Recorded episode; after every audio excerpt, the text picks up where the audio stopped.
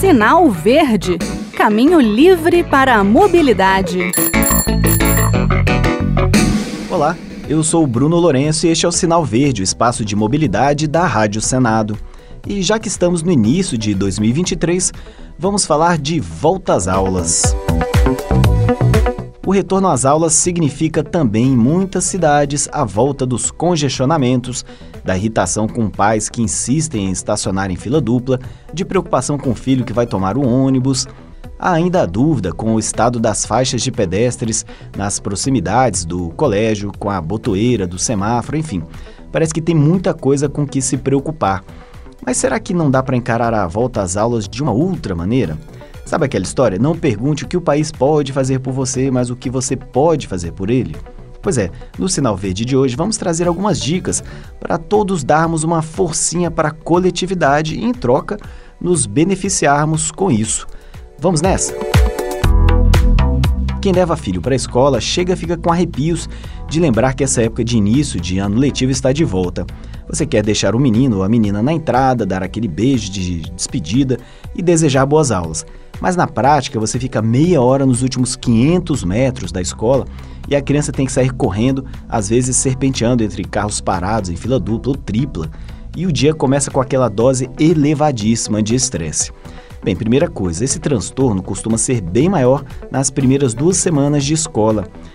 Em muitos colégios, é nesse período que os alunos têm que levar os livros e material, né? E aí fica difícil ir de ônibus, bicicleta, pé, van, enfim o carro acaba sendo a primeira opção. Se você está nesse caso, o importante é entender que esses enormes congestionamentos iniciais são passageiros. Acorde ali meia hora mais cedo. As crianças normalmente são até bem receptivas no retorno às aulas. Não vão reclamar muito de ter que sair antes de casa.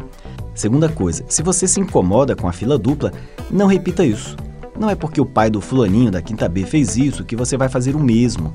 Em vez de copiar a atitude errada, que aliás é infração grave de trânsito, com multa de R$ 195,23 e 5 pontos na carteira e possibilidade de guincho, melhor seguir quem está fazendo o correto.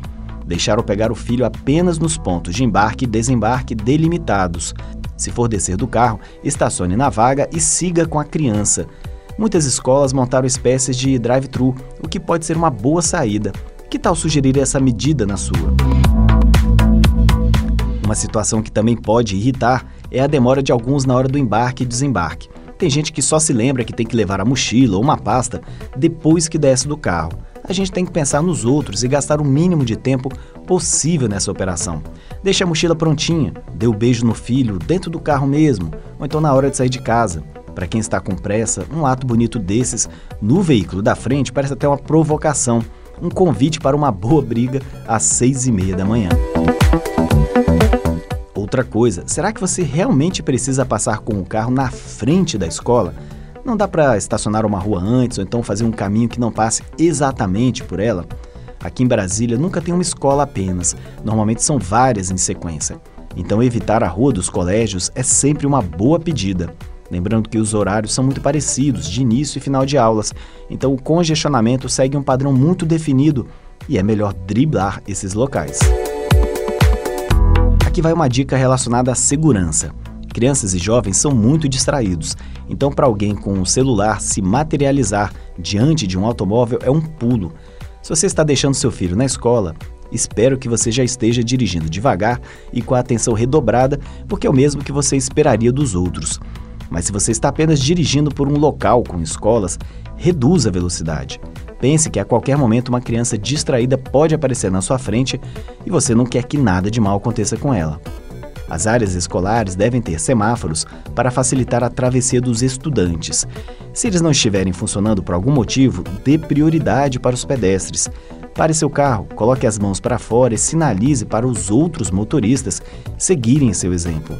Depois que o grupo atravessar a rua, coloque o carro em marcha bem lentamente e tome seu rumo os outros carros farão o mesmo e todos chegarão em segurança aos seus destinos.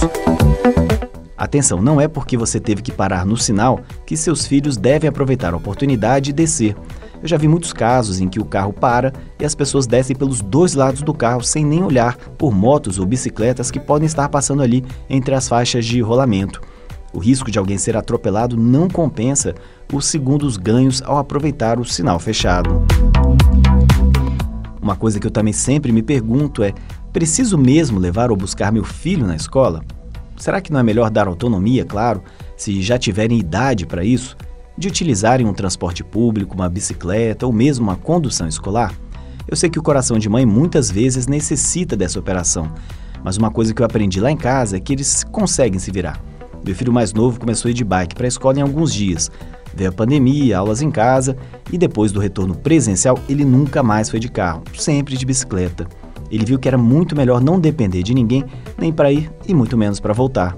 Em alguns raros dias que a gente leva ele, porque tem médico, então algum compromisso depois, ele fica extremamente irritado com o trânsito.